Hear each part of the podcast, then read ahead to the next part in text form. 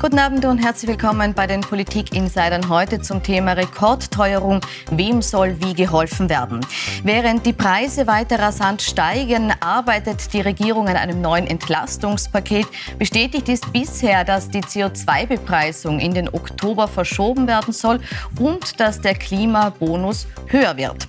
Aber wie schaut es mit Steuern und Beihilfen aus? Welche Änderungen wären hier sinnvoll und welche stehen schon kurz vor dem Abschluss? Darüber diskutieren diskutiere ich heute mit dem ÖVP-Club Obmann und Sozialsprecher August Wöginger, der sagt, die Bundesregierung setzt weitere wirksame Maßnahmen, um die Betroffenen der Teuerung zu entlasten.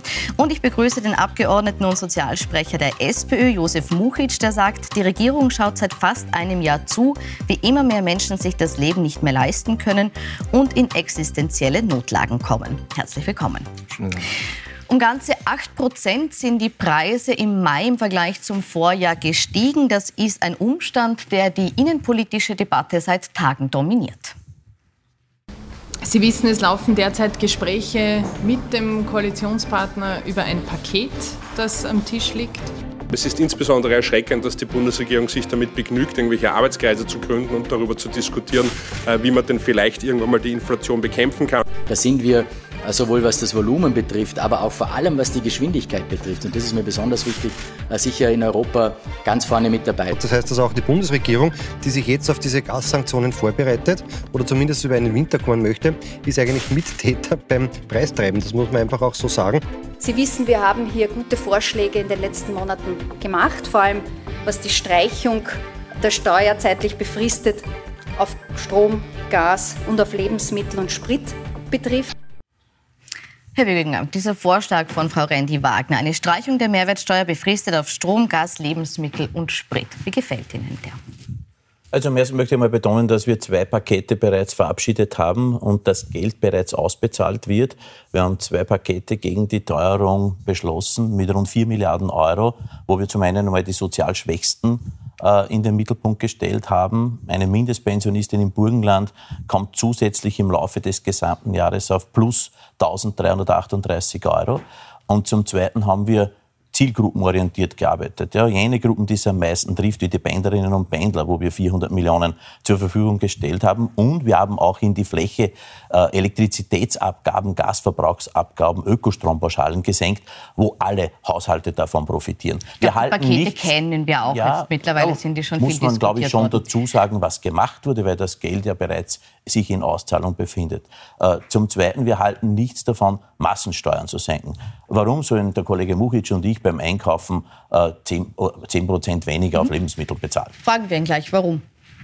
Also wie wir in den ersten Lockdown gekommen sind, im März 2020, da ist nicht die Gießkanne ausgepackt worden, sondern da ist mit einem Feuerwehrschlauch ist, äh, ist es an Wirtschaftshilfen geflossen, Milliarden an Euro. Äh, da hat man die Gießkanne nicht diskutiert. Jetzt, wo die Menschen mit all diesen Maßnahmen, die die Regierung bisher gesetzt hat, die eindeutig zu wenig sind, zu unsozial sind, wenn ich an die Pendler denke, und ungerecht sind in der Verteilungsfrage, dann frage ich mir, warum machen wir jetzt nicht etwas, dass die Menschen das auch tatsächlich spüren. Das, was bisher die Regierung gemacht hat, Frankstraßen, die Leute beim Einkaufen an der Zapfsäule oder wenn sie jetzt die Stromrechnungen kriegen, ob das ausreicht, ob es ihnen gut geht, wie sie die, ob sie die Rechnungen überhaupt bezahlen können. Und immer mehr Menschen, jetzt nicht nur in den unteren Einkommensdrittel, auch im Mittelstand, trifft diese Teuerungen. Das sind nicht die Menschen, es sind auch die Klein- und Mittelunternehmen. Wenn ich an die Energiepreise denke, die nicht wissen, wie sie diese Preise an die Kunden weitergeben sollen und dürfen und können. Also in Wirklichkeit eine, eine, eine, eine Bekämpfung einer Krise, die nicht funktioniert. Also der Verbund hat das zum Beispiel äh, gemacht. Dort werden zwei Monatsraten allen Haushalten erlassen. Für sozial Schwächere mit niedrigen Einkommen sind es vier Monatsraten und zusätzlich kommen 400 Millionen Euro in den Bundeshaushalt über die Dividenden. Das heißt, es bestehen schon Möglichkeiten. Aber das hat der Verbund gemacht. Das hat der Verbund gemacht, auch als, auch als Anreiz sozusagen für die Landesenergieversorger. Und ich würde mir auch wünschen, dass die das machen, insbesondere in der Bundeshauptstadt Wien, ja, wo wir die Wien Energie haben, äh, die 100 Prozent Tochter der Stadt Wien ist. Äh, heute bekommt die Meldung, dass die Fernwärme äh, um fast 100 Prozent hier die Kosten fürs Heizen anheben wird für 250.000 Haushalte. Das muss man Sie schon sagen. Sie sehen die ja. Energieversorger in der Verantwortung, hier eigenständig zu sagen, ich verteile jetzt das Geld zurück an meine Kunden, weil ich zu viel es, eingenommen habe. Es ist so, wie es der Verbund hier macht, glaube ich, ist es sehr, sehr einfach. Und das kommt bei den Menschen direkt auf kürzestem Weg an.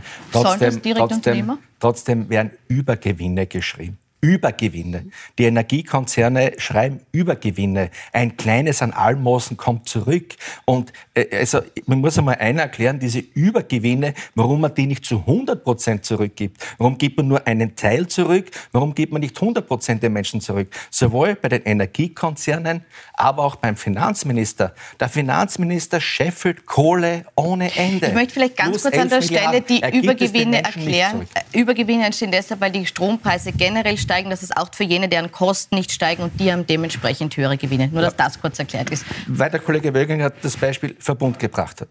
Der Verbund äh, lukriert 96 Prozent vom Strom, das er verteilt, aus äh, alternativer Energie. Und trotzdem muss er diese Preisentwicklung, diese Preisexplosion bei, bei Energie weitergeben an die Kunden. Weil die Regierung nicht bereit ist, ein Gesetz zu ändern, dass wir nicht abhängig sind von einem Gaspreis, sondern dass wir sagen, jene Energie, die wir aus Wasser, aus Wind, aus Sonne gewinnen, bei der Mur rinnt Wasser weiter runter, bei der Donau ins Wasser runter, die Sonne strahlt hell und Wind ist auch nicht weniger geworden. Warum sind dort die Preise gestiegen? Der Verbund geht hier als gutes Beispiel voran und ich, ich, verstehe gar nicht, warum das, das nicht auch andere Energieversorger mhm. machen sollen. Aber die haben es ja auch selber in der Hand, das zu tun. Sagt, warum ändern wir das, das Gesetz, Gesetz nicht? nicht? Ich bin der Meinung, die sollten selber aktiv werden, weil es am kürzesten Wege geht. Wenn man sagt, ich erlasse zwei Monatsraten oder vier Monatsraten für sozial Schwächere, dann geht das, dann geht das mit einem Knopfdruck. Ich bin auch, die Politik soll lenken. Die Regierung soll regieren. Und die Regierung soll den Menschen helfen. Helfen. Das machen helfen. wir. Das Aber machen nicht sagen, das überlassen wir den Konzernen und ein bisschen was zahlen sie eh zurück. Es, es ist eine Vielzahl an Maßnahmen. Ich habe schon gesagt, wir haben zwei Pakete beschlossen. Das dritte ist in Ausarbeitung und wird in wenigen Tagen präsentiert werden. Ich möchte auf das dritte gern gleich im Detail ja. eingehen. Ich nur noch abschließend eine Frage zu den Energiekonzernen. Sie haben gesagt, Sie sollen es selber machen. Wir haben jetzt gesehen, der Verbund hat es gemacht. Es ist aber sonst noch niemand mitgezogen, soweit ich weiß. Die werden mitziehen, weil das einen lenken? Wettbewerb auslöst. Das löst einen Wettbewerb. Wir sind ja alle Kunden bei einem äh, Energieunternehmen, ja, die meisten bei einem Landesversorger äh, oder auch viele beim Verbund. Und durch dies, das ist ein Anreizsystem, das ist ein Wettbewerbsvorteil, den jetzt die Kunden beim Verbund haben. Ich sage, wir brauchen hier ein Gesetz, der die Energieunternehmen verpflichtet. Wir haben eine, eine, eine eine Freiwilligkeit gehabt bei der Gurtenpflicht. Das Wort für den Hugo. Die Leute haben sich nicht angegurtet. Erst als wir die Gurtenpflicht eingeführt haben, haben sich die Menschen auch angegurtet. Und das Gleiche ist jetzt auch bei der Preisgestaltung bei den Energiepreisen. Wir brauchen eine Verpflichtung. Angestoßen hat der Bundeskanzler Nehammer und es ist der große bundesweite Energieversorger hat jetzt meines Erachtens sehr gute Vorschläge in Umsetzung. Das kommt direkt bei den Menschen an und ich bin der Meinung, dass sollten, dem sollten die Landesenergieversorger folgen, vor allem hier Sie in Wien, die die meisten mhm. Gebühren mhm. eintreiben. Sie haben jetzt äh, den Kanzler angesprochen, der hat gesagt, vor allem oder jene Betriebe, die eine Staatsbeteiligung haben, sollten diese Gewinne, bei denen sollte man die Gewinne abschöpfen. Wird das jetzt von Seiten der Regierung auch gemacht? Macht das die ÖVP? so wie jetzt das der Verbund macht, das ist ein gutes Beispiel und dem können die anderen Energieversorger auf den Landesebenen folgen. Aber das vorgeschrieben wird es nicht. Ich finde das so okay. Da wird, werden 400 ist, Millionen zusätzlich nicht, in den Staatshaushalt gegeben und man erlässt zusätzlich den Menschen Monatsraten beim Strom. Das ist Hilfe, die rasch ankommt. Freiwillige das Hilfe. ist nicht das, was der Herr Bundeskanzler vor 14 Tagen in der Öffentlichkeit gesagt hat. Er hat gesagt, er kann sich vorstellen, die Übergewinne, also das, was über dem hinausgeht, was überhaupt budgetiert ist, die Übergewinne dementsprechend auch wieder zurückzuführen an die Menschen, die das Geld benötigen. Und das wird aber nicht gemacht. Das ist jetzt eine, eine, eine freiwillige Aktion. Eine reine freiwillige Aktion. Und andere Staaten in Europa zeigen vor, dass sie es machen werden. Nämlich diese Übergewinne, Gewinne, die über die Gewinne hinaus in die Höhe treiben, dass man sagt, diese Gewinne gehören aber jene Menschen, die diese Gewinne nämlich verursacht haben, oder gebracht haben, nämlich das sind die Konsumenten. Gut. Das sind die Haushaltseinkommen, das sind die Konsumenten. Ich die bundesweite Energiegesellschaft ist hier mit einem positiven ja, Beispiel und ich beende die Diskussion jeder, der, jeder Landeshauptmann, an der Stelle, weil da drehen wir uns jetzt ein bisschen im Kreis. Sie sagen, die Unternehmen Nein. soll selber machen, Sie sagen, man soll es vorschreiben. Ich möchte noch andere Punkte durchdiskutieren, deshalb lassen wir dieses Thema mal an der Stelle so stehen. Sie haben jetzt gesagt, wichtig ist, dass man sozial treffsicher ähm, agiert. Sie sind auch Sozialsprecher, deshalb in dieser Thematik drin. Jetzt hat gestern im ZIP-2-Interview Sozialminister Johannes Rauch gesagt, ihm ist es wichtig, dass die Sozialleistungen indexiert valorisiert werden. Das heißt, dass sie angepasst werden an die Inflation. Das liegt am Tisch, hat auch äh, Werner Kugler schon gesagt. Wird das im nächsten Entlastungspaket schon mit drin sein? Wird das beschlossen? Ich will jetzt da den Inhalten nicht vorgreifen. Was wird in diesem Paket grundsätzlich sein? Wir werden sicherlich einmal jene Menschen auch unter die Arme greifen, die arbeiten gehen. Ja, und wenn jemand heute 1500 Euro, 2000 Euro, 2500 Euro brutto verdient, dann ist dort noch sehr wenig angekommen. Außer die Elektrizitätsabgabe, die Ökostrompauschale und das, was in der Steuerreform jetzt mit 1. Juli wirksam wird, das muss man schon auch sehen. Da sind die Maßnahmen, dass die Steuersätze gesenkt werden, nämlich von 35 auf 30 und dass der Familienbonus und der Kindermehrbetrag hier dann zur Wirkung kommen. Also das muss man auch äh, mit inkludieren und den Energiegutschein, das keine Raketenwissenschaft ist, wenn man den ausfüllt, ja, das wird bei der nächsten Stromrechnung automatisch in Abzug gebracht. Aber dort muss Jahresrechnung jeden, muss man dazu sagen mit Bei der Jahresrechnung, ja. Jahr. Meine, mhm. In Oberösterreich hat das ganz gut funktioniert. Wir haben eine Strompreisgarantie fürs vorige Jahr. Das heißt, äh, wir zahlen derzeit noch nicht mehr äh, an Stromkosten und bei der Jahresrechnung, die dann bei uns im Jänner sozusagen hier zu wirken beginnt, wenn die Stromabrechnung kommt, dann diese, sind diese 150 Euro bis zur Einkommensgrenze, äh, die hier äh, zum Abzug gebracht werden können. Und jedenfalls müssen wir jene Menschen, die sozusagen äh, hier auch erwerbstätig sind und die aber darunter leiden, und das sind Menschen mit niedrigerem Einkommen, einmal bis zum Medianeinkommen und die müssen wir mal in den Mittelpunkt drücken. Und natürlich die sozial Schwächeren, die unter diesen enormen Kosten stöhnen, dass wir dort auch noch einmal hinschauen. Das haben wir schon getan. Da sind 300 Euro bereits ausbezahlt, zweimal 150. Es kommen noch 250 Euro für Niedrigverdiener jetzt bei der Steuerreform dazu. Und auch für die gibt es den Gutschein und zusätzlich Heizkostenzuschüsse der Länder. Die Indexierung der Sozialleistungen, Anpassung an Inflation der Sozialleistungen ist jetzt mal noch nicht drin, habe ich Na, so Wir haben das. Wir haben es beim Pflegegeld, wir haben es bei der Mindestpension, wir haben es dadurch auch bei der Mindestsicherung und über die Familienleistungen generell. Das ist auch Teil des Paketes, das wir diskutieren. Aber wir haben es nicht bei der Familienbeihilfe, wir haben es nicht bei der Studienbeihilfe und äh, die letzten... Notstandshilfe.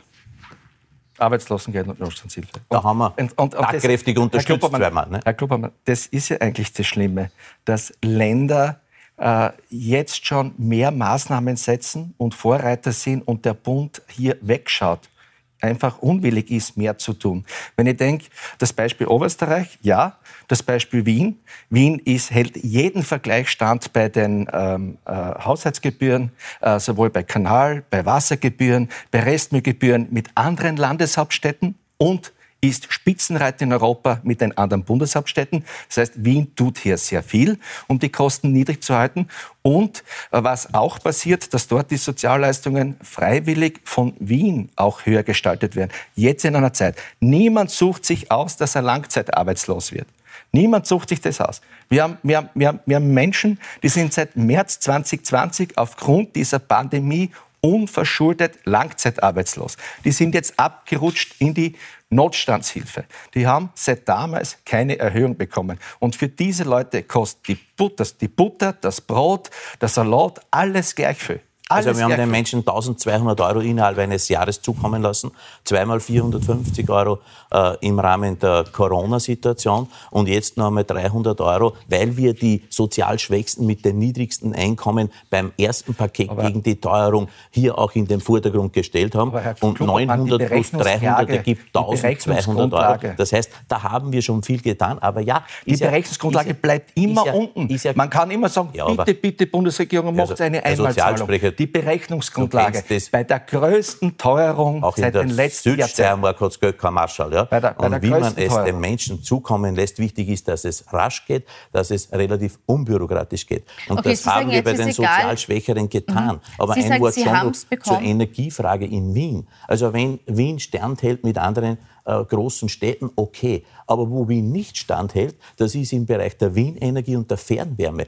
Das ist der Kostentreiber par excellence. Und ja, darunter aber, stöhnen die Wienerinnen und Wiener, Herr vor allem die mit ändern wir doch das Gesetz. Das kann das Wien machen. Ändern Wien wir im Parlament das Gesetz, dass sich die Preisgestaltung auf Energie, Wien ist, auf die Stadt Strom Wien ist der 100% Eigentümer der Wienenergie. Ich möchte jetzt, aber das haben wir schon diskutiert, ich möchte jetzt nicht nochmal auf die Diskussion, welcher Energieanbieter wie runtergeht. Ich möchte jetzt bei dem bleiben, was die Regierung beschließen soll, kann, will. Äh, Sie haben jetzt also gesagt, Indexierung kommt nicht. Sie, sagen, Sie haben jetzt angesprochen, Indexierung wäre auch notwendig bei Arbeitslosengeld und Notstandshilfe, unabhängig davon. Bei ist, allen Sozialleistungen. Ist in Ihrer, bei allen Sozialleistungen. Bei allen Sozialleistungen. Will auch der Koalitionspartner, aber Sie wollen es nicht, wenn ich es so richtig verstanden habe. Ich habe nicht gesagt, dass ich es nicht will. Ich habe gesagt, es ist in Diskussion in dem Paket, das wir in den nächsten Tagen auch vorstellen werden. Äh, aber es geht vor allem auch um zielorientiertes Handeln. Und ich habe die Gruppe genannt, äh, jene Menschen, die arbeiten gehen, aber niedrigere Einkommen beziehen, Dort muss man das Hauptaugenmerk hinrichten bei diesem Paket. Auch noch einmal jene, die einfach nie, die ganz niedrige Einkommen haben, die sozial Schwächsten. Da, glaube ich, müssen wir auch noch einmal hinschauen. Und dann geht es darum, wie kann man das bestmöglich und sehr rasch auch zur Auszahlung bringen. Familien mit Kindern sind auch ein Thema aus meiner Sicht, äh, wo wir handeln müssen, obwohl ich schon noch einmal die Maßnahmen, die Punkte, die durch die ökosoziale Steuerreform mit 1. Juli zur Umsetzung kommen, dass die auch ihre Wirkung haben werden. Das ist ja das große Problem, dass die ÖVP bei Familien mit Kindern unterscheidet. Und Sozialdemokratie heißt kein Unterschied, ob ein Kind aus einem armen Haus oder aus einem reichen Haus geboren wird. Und dieser Kinderbonus, den ihr so als, als als Leistungsprinzip darstellt, ja, da, dass, dass, dass Familien, die weniger Einkommen zusammenbringen, weil es heute halt nicht möglich ist aufgrund ihrer Ausbildung und anderer Umstände, dass die weniger kriegen pro Kind als wie eine Familie mit hohem gesamten Einkommen. Das verstehe ich nicht. Das ist für mich sozial ungerecht. Ich verstehe auch nicht, dass ihr diese Pendlerpauschale so groß vermarktet und sagt, bei den Pendlern tun wir was. Ein Abteilungsleiter mit 7000 Euro Bruttoeinkommen bekommt 1300 mehr Steuerentlastung pro Jahr mit eurem Beschluss und eine, eine alleinerziehende Mutter, die Teilzeit arbeitet, die sogar das Glück hat, in einem Büro zu arbeiten mit 2000 brutto, bekommt nur 700 Euro. Wir haben gemeinsam vor vielen Jahren den Pendler-Euro eingeführt. Wir haben den Pendler-Euro gemeinsam eingeführt. Der Pendler-Euro wird vervierfacht. Das heißt, wenn jemand 30 Kilometer Strecke hat, hat er jetzt bekommen 60 Euro. Jetzt bekommt er 240 Euro. Das ist für alle gleich. Warum? Egal wie viel man verdient. Egal wie warum viel man verdient, ist der Pendler-Euro dabei. Da wird nicht unterschieden. Na, warum? Da ist es völlig Bei der Pendlerpauschale in der steuerlichen Entlastung unterscheidet sich. Das ist ein Freibetrag. Ja, und warum hat jemand, der weniger verdient, weniger Freibetrag, obwohl er aus der gleichen Ortschaft nach Wien pendelt, aus dem Burgenland, wie der Abteilungsleiter aus der gleichen Ortschaft in die gleiche Firma, der der, der, der, der, der das Dreifache verdient. Warum blendet Warum unterscheidet ihr bei Kindern? Warum unterscheidet ihr bei diesen Entlastungen bei, warum, bei Pendlern? Warum, warum blendet man warum? von Seiten, Antwort, warum blendet man von Seiten der SPÖ immer das zweite, das, den zweiten Punkt aus? Der, Pend, der Pendler-Euro wird nicht genannt. Der Kindermehrbetrag wird nicht genannt. Der Kindermehrbetrag wird angehoben für alle, die gar keine Steuer bezahlen ja, wird angehoben von 250 auf 450 Euro. Ja, für, für alle, die keine Steuer bezahlen. Weil die, bei die, diejenigen, die Steuer zahlen, da wirkt der Familienbonus. Der wirkt ja auch nicht bei allen zur vollen, zur vollen Gänze. Ja? Aber das ist ja genau die Kritik, die hier kommt, dass eben bei dem, der zur vollen Gänze einreichen kann, es 1500 Euro sind. Bei jemandem, der jetzt nicht so viel verdient, das Kind 400 wir haben, ein, wir haben ein Freibetragssystem bei den Kinderbeträgen in einen Absetzbetrag umgewandelt, mit einer dementsprechenden Höhe. Und wir haben für jene, die ganz niedrige Einkommen haben, haben wir auch 200 Euro pro Kind dazugegeben. Also Sie finden einfach, dass es gemessen an der Leistung gerechtfertigt ist, wenn hier die Zuschüsse dann auch dementsprechend höher sind. Wir, wir haben uns immer dafür ausgesprochen, dass jene Menschen, die auch die Steuertöpfe befüllen, äh, auch von diesem Steuersystem Leute, profitieren sollen. Glaubt mir eins, die Leute würden gerne mehr brutto verdienen, wenn sie die Möglichkeiten hätten dazu. Ja? Manche schaffen es nicht. Es gibt, es gibt Familien, die, die bauen auf Kinderbetreuung, die haben nicht das Glück, äh, ihr Kind betreuen zu lassen, wie zum Beispiel in Wien, wo eine Kinderbetreuungsdichte ausgezeichnet ist im internationalen Vergleich. Im ländlichen Bereich ist das wesentlich schwieriger. Und dort, äh, die hier verzichten auf mehr Stunden pro Woche, pro Monat, die haben natürlich weniger Einkommen, weil ihnen die Kindererziehung und die Kinderbetreuung wichtig ist, unabhängig ob, ob, ob Mann oder Frau. Und dass man die nicht gleich bewertet in der größten Teuerungswelle der letzten 50 Jahre, das verstehen wir nicht. Gut, auch hier möchte ich an der Stelle jetzt äh, Schluss machen, weil ich gerne noch zu einem weiteren Punkt kommen würde, nämlich gern zu den Lohnnebenkosten und zu den Steuersenkungen. Sie haben jetzt schon angesprochen, ein, ein Faktum, das wird jetzt schlagend, das ist die Steuersenkung in der zweiten Steuerstufe die aber schon teilweise verrechnet wird, weil es da verrechnungstechnisch ähm, schon vorgezogen wurde, aber wirksam jetzt mit, mit Juli wird. Und es gibt nun äh, medial auch äh, äh das Gerücht, dass vielleicht die dritte Steuerstufe, also das sind die Einkommen von 31.000 bis 60.000 im Jahr, dass diese Steuerstufe auch schon von 42 auf 40 Prozent gesenkt werden soll mit diesem Juli. Halten Sie das für sinnvoll?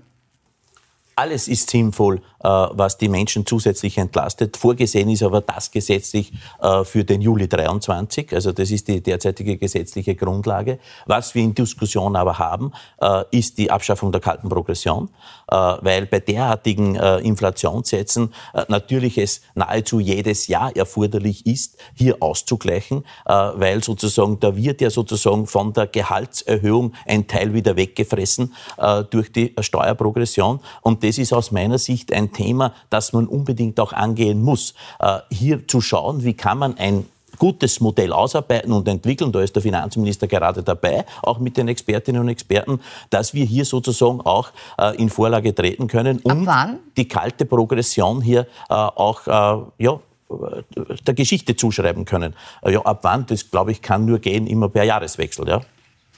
Also alles, was hier an Bekämpfung der kalten Progression passiert, ist natürlich zu unterstützen. Äh, das ist ein jahrzehntelanges Thema und ich glaube, äh, wir, wir alle zahlen, zahlen ja gerne Steuern. Ja?